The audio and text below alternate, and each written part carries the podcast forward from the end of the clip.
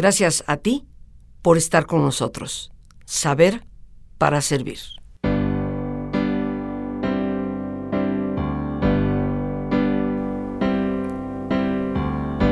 Cuando se oculte el sendero en la inmensa oscuridad, cuando se apague un lucero, ponte en las manos de Dios. Cuando la duda te asalte, en medio de la ansiedad, si la angustia te abate, ponte en las manos de Dios. y que esa dulce caricia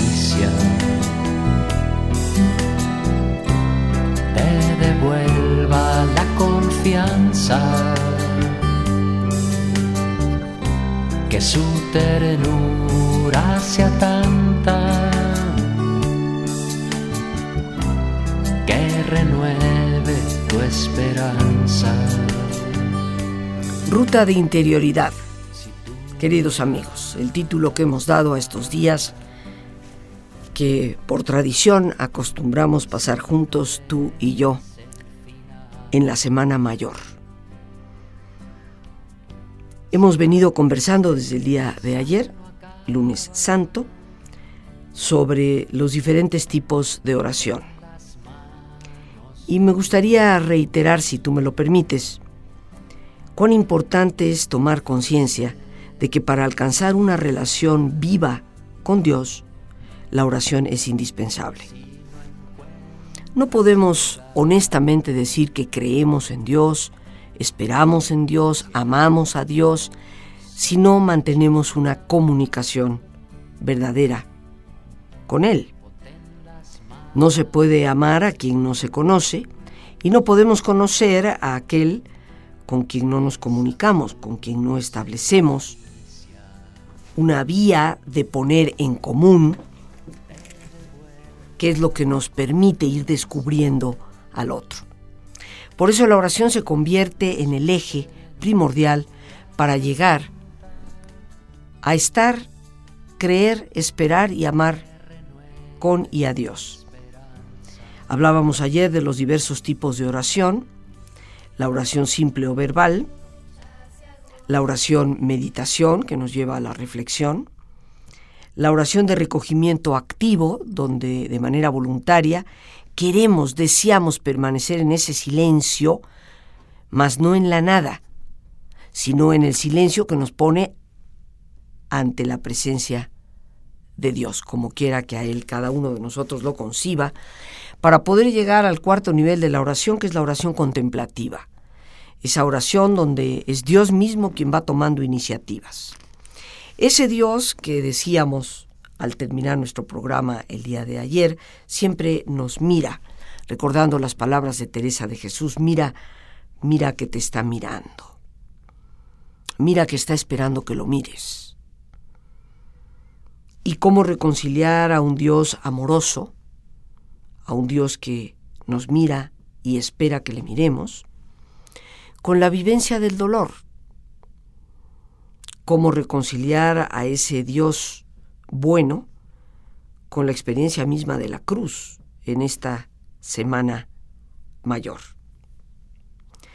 Creo yo, queridos amigos, que una de las razones por las cuales nos resulta a veces poco fácil reconciliar estos dos aspectos de la experiencia, Dios por una parte amoroso y bueno, y por la otra el dolor que vivimos, es porque no hemos llegado a comprender y a ubicar la realidad humana del dolor, que es totalmente atribuible a causas que están a nuestro alrededor, pero que en ocasiones simplemente nos negamos a ver? ¿Por qué dolemos? Si Dios nos ama tanto, si Dios nos mira con la mirada de un enamorado, ¿por qué entonces el dolor? Creo que como punto de partida debemos tener bien claro que Dios no manda el dolor. Dios lo permite. Lo permite como un padre o una madre permiten que sus hijos, a través de las decisiones que a veces toman, pasen por experiencias dolorosas, porque es parte del aprendizaje de la vida. No puedes impedir que el niño se levante e intente caminar, aunque sabes bien que en esos primeros intentos se dará uno que otro sentón. Y aún con un poquito más de práctica todavía llegará a tener algunas caídas, pero es parte del proceso de aprender a caminar. Ningún padre o madre empujaría, provocaría esa caída, pero sí en ocasiones la debe permitir, sabiendo hasta dónde el niño es capaz de tolerar. Cualquier padre o madre, al ver que el niño se acerca a una situación de mayor riesgo, como podría ser en la orilla de una escalera, intervendría de inmediato. Y yo me pregunto si tú y yo nos hemos preguntado cuántas veces Dios nos ha rescatado de ese sitio, de esas orillas, sin que nosotros ni siquiera nos hayamos percatado de los riesgos que corríamos. Te devuelva la confianza que su ternura sea tanta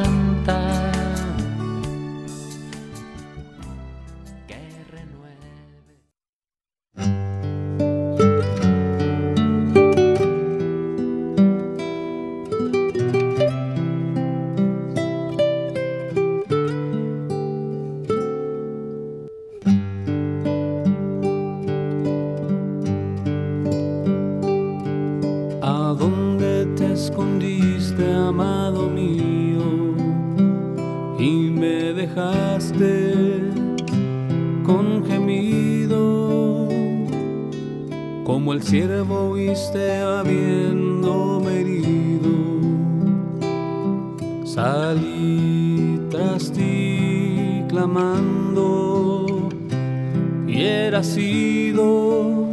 ¿Dónde estás, amado?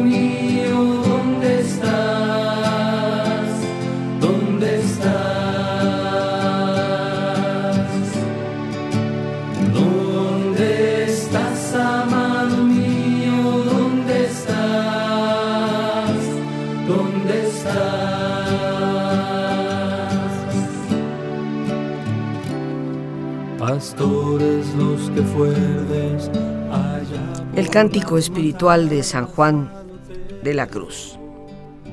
Ese sentir que Dios, Dios se ha escondido. ¿Dónde está Dios? Sobre todo cuando queremos reconciliar, como decíamos hace unos momentos, a ese Dios amoroso que nos mira con la vivencia del dolor que todos experimentamos. Y decíamos en nuestra sección anterior que ese dolor, que es una realidad humana, es atribuible a algunas causas, recordando de entrada y por siempre que Dios no manda el dolor, lo permite, como también decíamos, los seres humanos, papá y mamá, permiten las experiencias dolorosas que sus hijos tienen, aunque quisieran que no las padecieran, porque al cabo de tomar sus libres decisiones van a tener consecuencias. ¿A qué se debe el dolor? Si Dios no nos lo manda, no lo provoca, lo permite, como el que puede prever que algo va a suceder, pero permite que suceda, ¿cuáles son entonces las razones del dolor? Empecemos por una realidad que a veces no queremos reconciliar con nuestra vida. y es la fragilidad humana.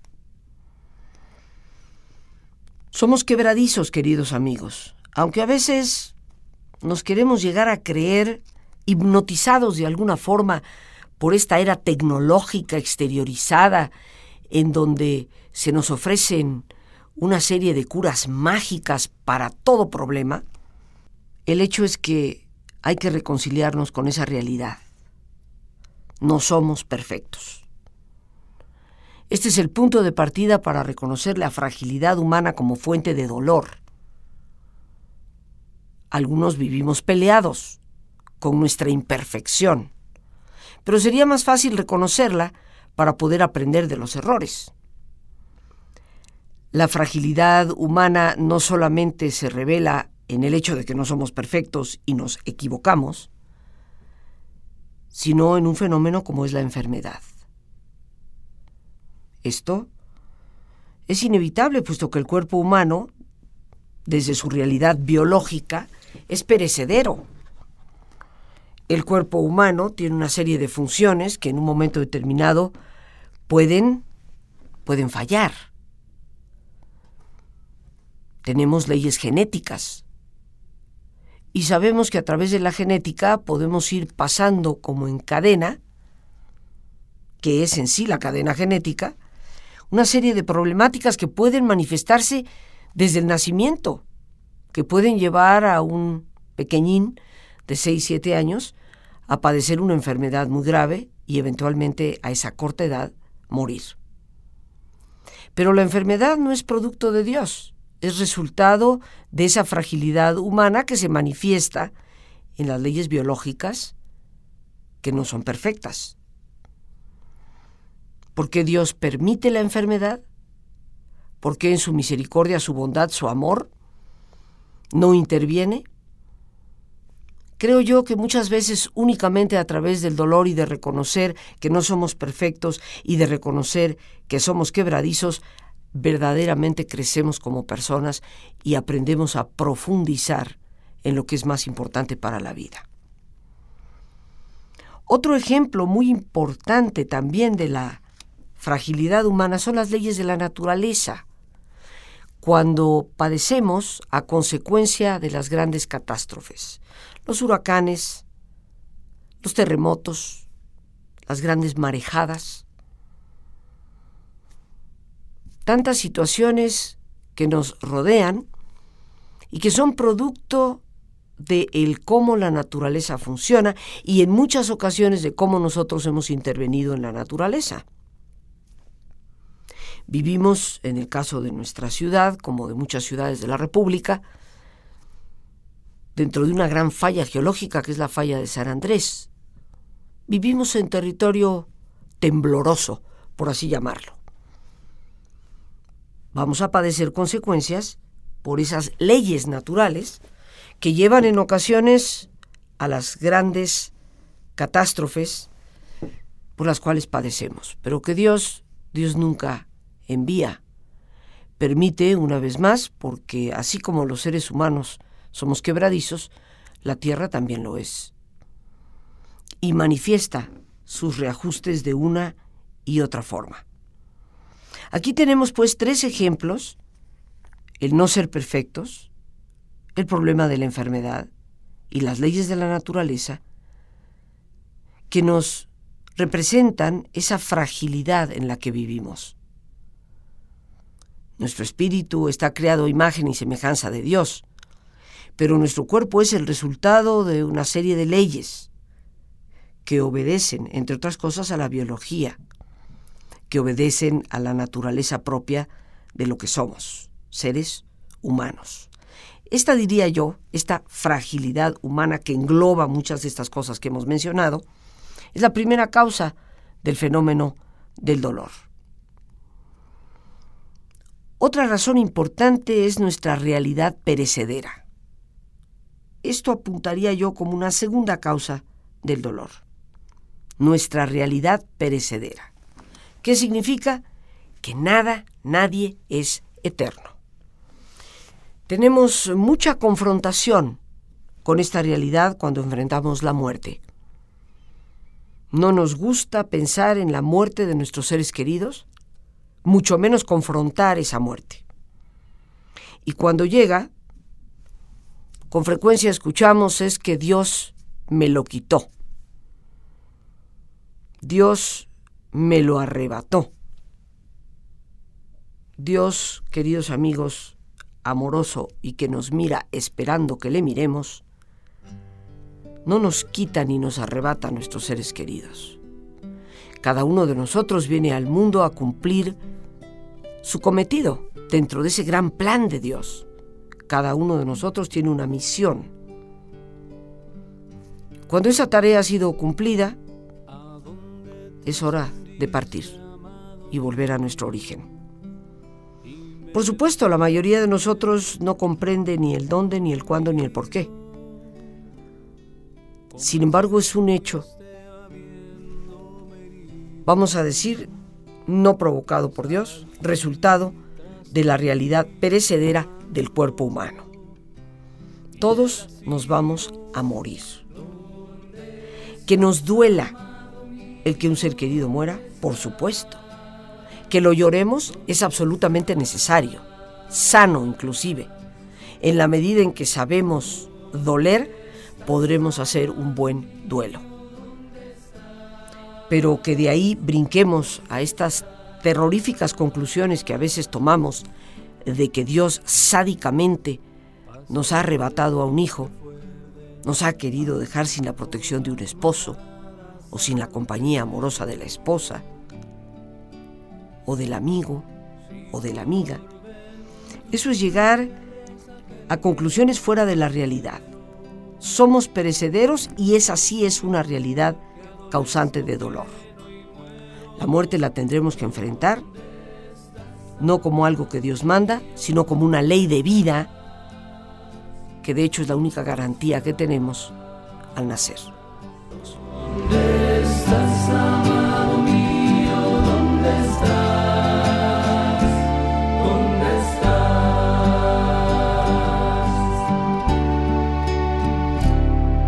Buscando mis amores, por esos montes y riberas.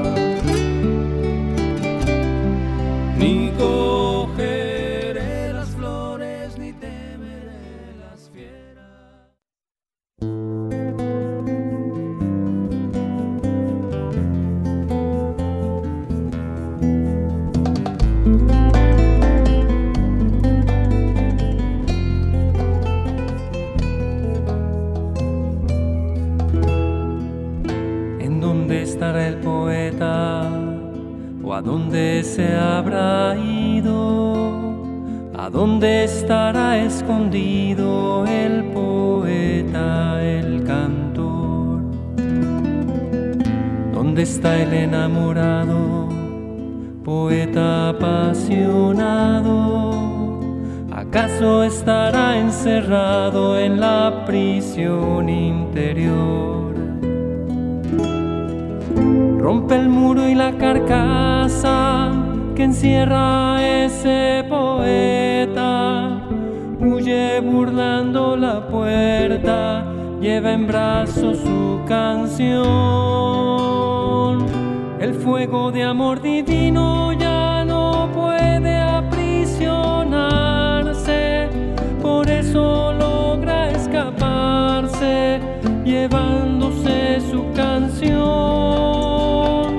La canción quiere escucharse, quiere al mundo proclamarse,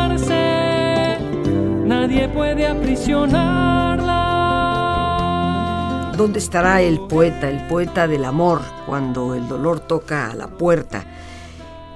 Y sin lugar a dudas está en nuestra propia interioridad. Ruta de interioridad, el título que hemos dado a esta semana, la Semana Mayor, a esta tradición de compartir una serie de reflexiones para la Semana Santa, tú y yo.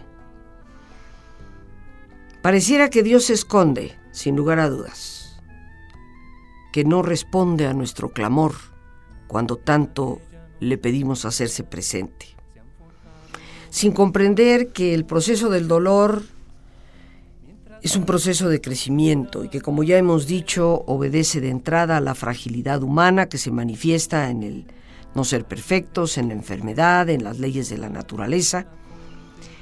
Y, como segunda instancia, en nuestra realidad perecedera, que vemos claramente representada en la realidad de la muerte, que todos tenemos, debemos y vamos a enfrentar. Una realidad que tenemos garantizada desde el nacimiento, pero que a lo largo de la vida preferimos ir evadiendo, preferimos ir ignorando. Se dice que aquel que está preparado para morir está auténticamente preparado para vivir. En otras palabras, aquel que acepta la muerte como algo natural, que es lo que es, sin vivir en la ansiedad de que en cualquier momento pueda llegar, sin vivir en la angustia cuando de alguna forma por la edad, por enfermedad se nos dice está próxima, esa persona podrá vivir el tiempo que le quede, sea mucho o sea poco, con plenitud, sin esa angustia, sin esa ansiedad que nos arrebata de la verdadera vida. Una tercera causa para el dolor son las decisiones equivocadas que van a traer consecuencias. Tú y yo, por no ser perfectos, nos equivocamos. Tomamos decisiones que con el tiempo prueban no ser las correctas. Y vamos a tener que sufrir las consecuencias de ese tipo de decisiones. Queremos muchas veces atribuirle a Dios un matrimonio desavenido. Queremos atribuirle a Dios un fracaso económico. Queremos atribuirle a Dios inclusive un problema de salud, que en este caso fue provocado por una decisión personal. Me sigue asombrando el escuchar a personas con problemas severos como el cáncer en pulmón, los enfisemas pulmonares, exclamando, es que Dios quiere que sufra, es que Dios me mandó este cáncer. Después de 40 años de fumar, ahora sí que dale gracias a Dios que nada más es el cáncer en el pulmón, porque el cigarrillo puede destruir todo el cuerpo. Una decisión equivocada. ¿Cuántas veces en este mundo tan exteriorizado y con tanto vacío existencial, oímos el lamento por las consecuencias que trae el consumo de la droga, por la enorme cantidad de adicciones que padecemos.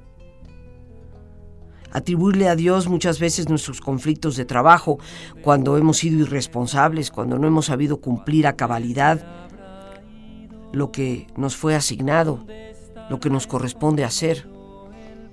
Cuando no estamos dispuestos a darle a nuestro empleo un poquito más de nosotros mismos. Esto nos lleva a tener consecuencias que nada tienen que ver con los deseos de Dios. ¿Cuántas decisiones equivocadas hemos tomado tú y yo a lo largo del camino? ¿Y cuánto dolor esas decisiones nos han podido traer? ¿Nos hemos detenido honestamente a asumir la responsabilidad por ese dolor? Yo creo que en la mayoría de los casos nos resulta bastante más fácil pasárselo a Dios. Dios así lo quiere. Pero Dios no quiere ni que suframos la violencia intrafamiliar provocada por un adicto. Dios tampoco desea el que nosotros nos consumamos a través de enfermedades provocadas por nuestros malos hábitos. Hay que asumir la responsabilidad de nuestras decisiones, queridos amigos, y tal vez la madurez nos da esa visión para no precipitarnos en los juicios y saber reconocer cuando nosotros mismos nos hemos ido a meter en la boca del lobo.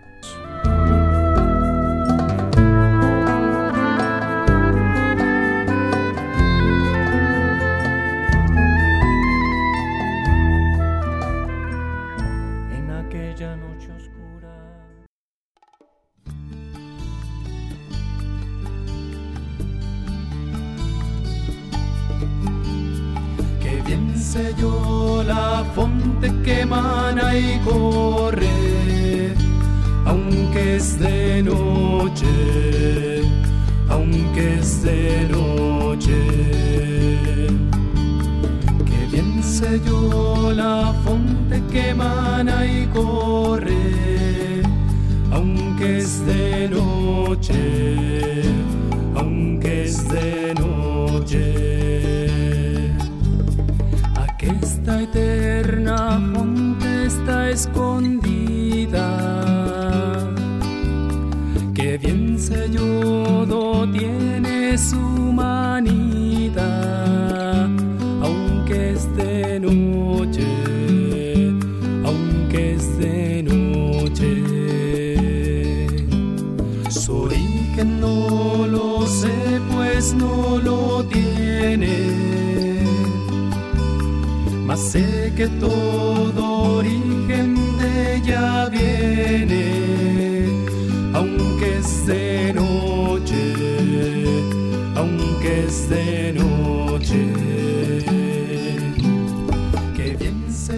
La Fonte, San Juan de la Cruz. Escuchábamos esta melodía también el día de ayer en una versión diferente por otro intérprete, recordando esas palabras de cómo aún en las noches oscuras podemos sentir el origen de esa fuente que es Dios, el Dios que nos habita. Esta metáfora, este símbolo de la noche representa precisamente, entre otras cosas, el fenómeno del dolor humano. Nos habla San Juan de la Cruz de las noches oscuras, las noches oscuras del sentido, en esa primera ruta de la subida al monte, como él suele llamar ese camino que tenemos que recorrer para llegar a la unión con Dios. Y así como Teresa de Jesús nos habla del castillo interior y sus moradas, San Juan de la Cruz nos pinta el recorrido en ese ascenso a la montaña que va a tener, por supuesto, sus obstáculos, pero que nos va a asegurar eventualmente llegar, si somos lo suficientemente perseverantes. Y en ese camino, sin lugar a dudas, hay esa noche, la noche del sentido que requiere el esfuerzo. ¿Y cuánto esfuerzo requiere para ti y para mí replantearnos las decisiones que vamos a tomar? Para darnos cuenta que si nos dejamos llevar por los primeros impulsos, las consecuencias que tendremos que padecer pueden ser muy graves. Esas consecuencias ni tú ni yo las queremos. Sin embargo, eventualmente las vamos a padecer.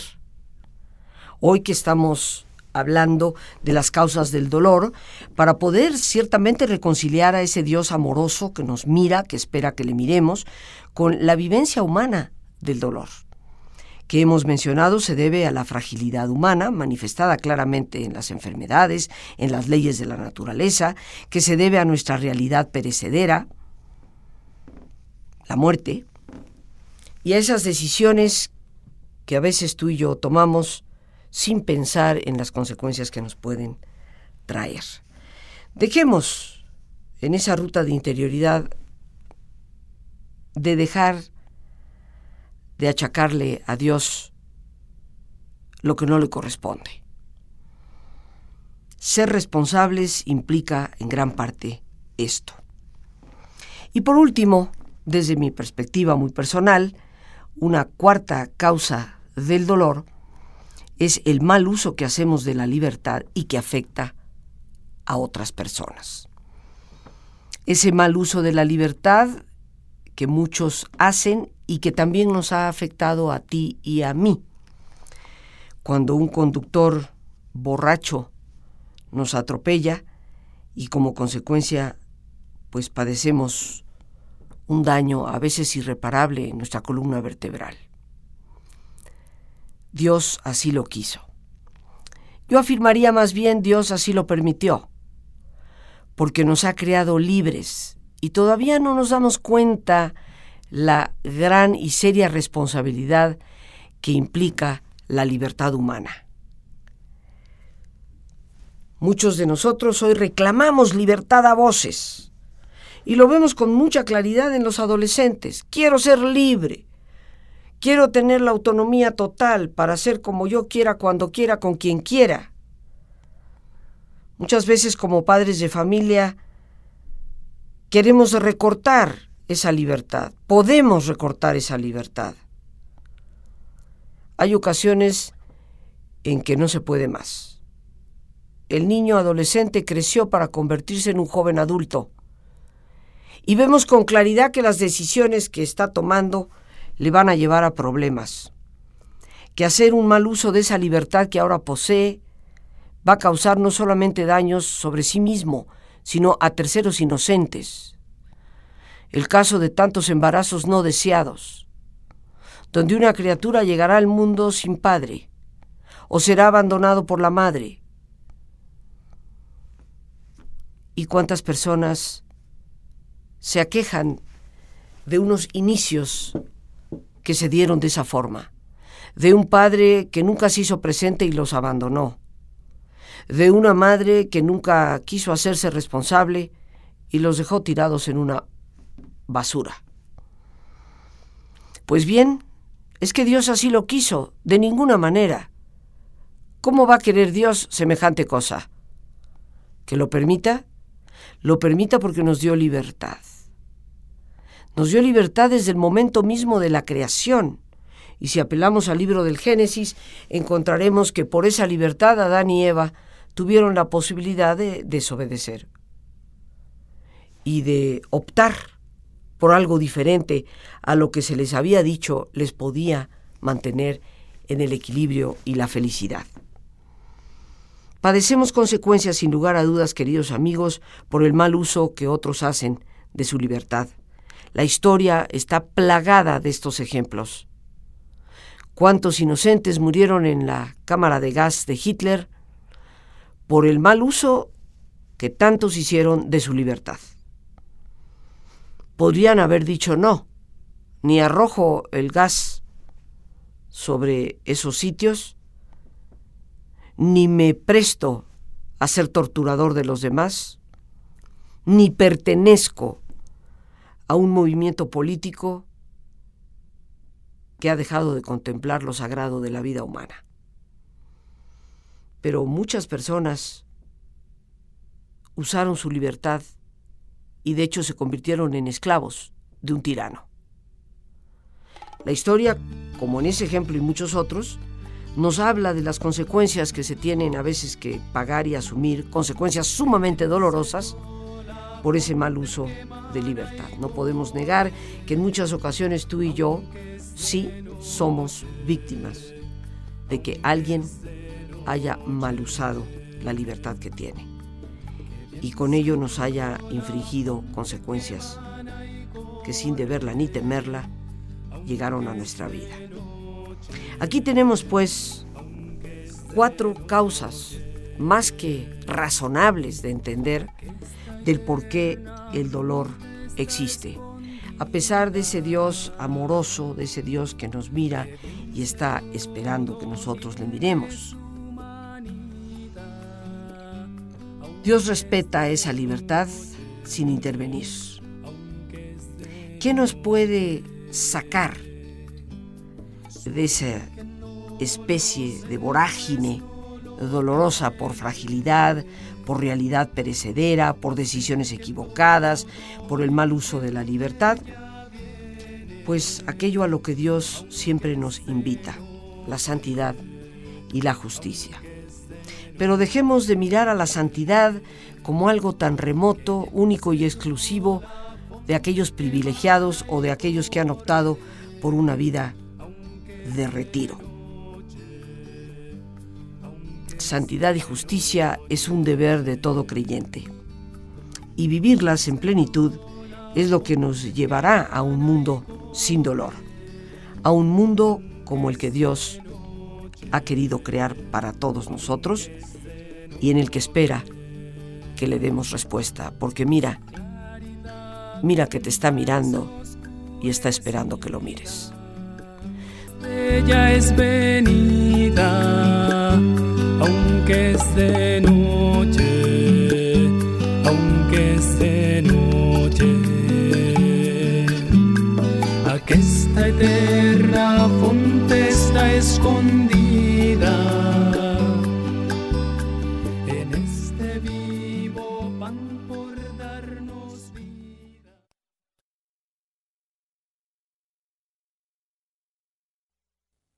Bien amigos, listos ya para relajarnos, como es nuestra sana costumbre, te pedimos que te pongas cómodo y si te es posible hacer el alto completo y total, qué mejor que cerrar tus ojos.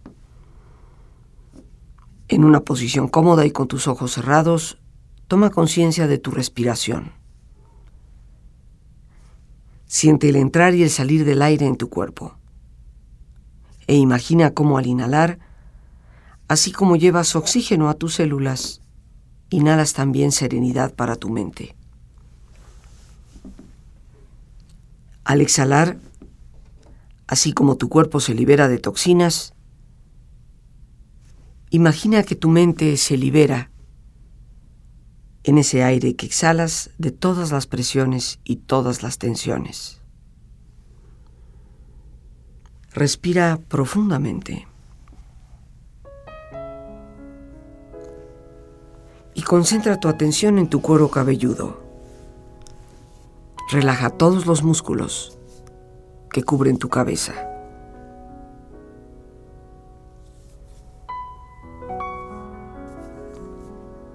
Relaja tu frente, tus párpados, tus mejillas,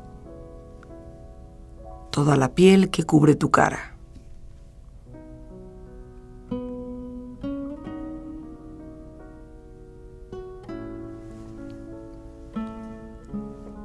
Relaja tu cuello y tu garganta. Siente su flexibilidad, equilibrio, balance.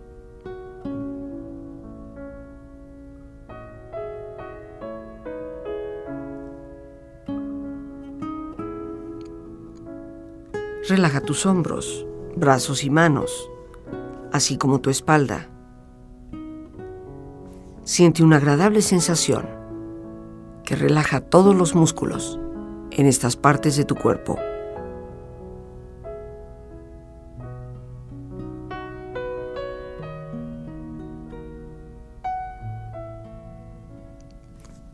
Relaja tu pecho, exterior e interiormente, relajando todos los músculos, imaginando a todos tus órganos internos funcionar rítmica y saludablemente.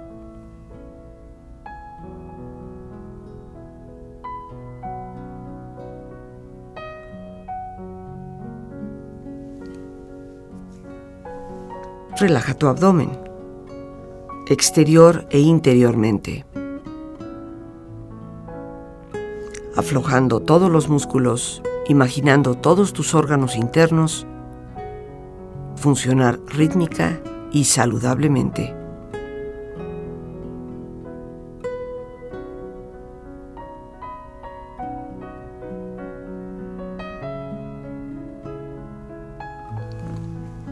Relaja tus muslos, tus rodillas. Siente la piel, la vibración de la piel en estas partes de tu cuerpo.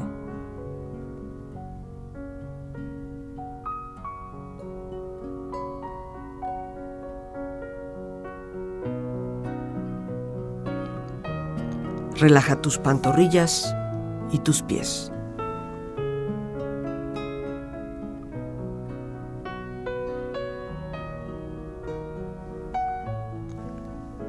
Con tu cuerpo profundamente relajado, proyecta en tu mente la imagen de un lugar ideal para descansar.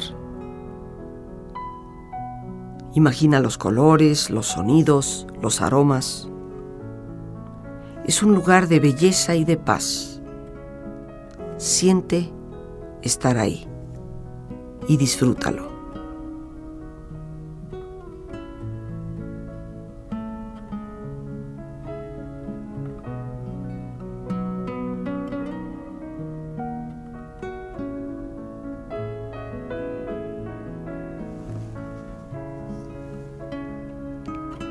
con tu cuerpo relajado y tu mente serena,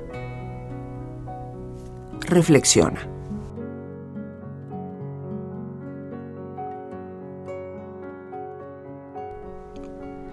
Señor, mi Señor, ayúdame a reconciliarme con mi propia fragilidad, comprender el dolor como resultado de esa misma fragilidad. Ayúdame a reconocer mi realidad perecedera y no temer más a la muerte. Dame tu luz para poder comprender que muchas consecuencias que me duelen son el resultado de decisiones equivocadas que he tomado. Dame la gracia de hacer un buen uso de la libertad y de comprender cómo no hemos sabido manejar este gran don que nos has dado, causándonos daño unos a otros. Señor, mi Señor, ayúdame a ver en el dolor tu fortaleza. Dame tu gracia para sentirla. Ayúdame a sentir tu mano que me sostiene.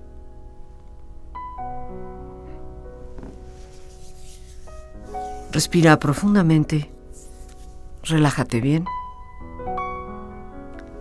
Y con esta experiencia empieza lentamente a estirarte, brazos, manos, piernas y pies, moviendo tu cuello, bostezando si lo deseas, haciendo que tu cuerpo retome su nivel de actividad habitual hasta lentamente abrir tus ojos. Ojos abiertos, bien despierto, muy a gusto, bien descansado y en perfecto estado de salud, sintiéndote mejor que antes. Las gracias a Dios por este espacio que nos permite compartir y a ti el más importante de todos una vez más. Gracias por tu paciencia al escucharme, por ayudarme siempre a crecer contigo. Que Dios te bendiga. Cuando se apague un lucero, ponte en las manos de Dios. Cuando la duda te asalte, en medio de la ansiedad, y si la angustia te abate, ponte en las manos de Dios.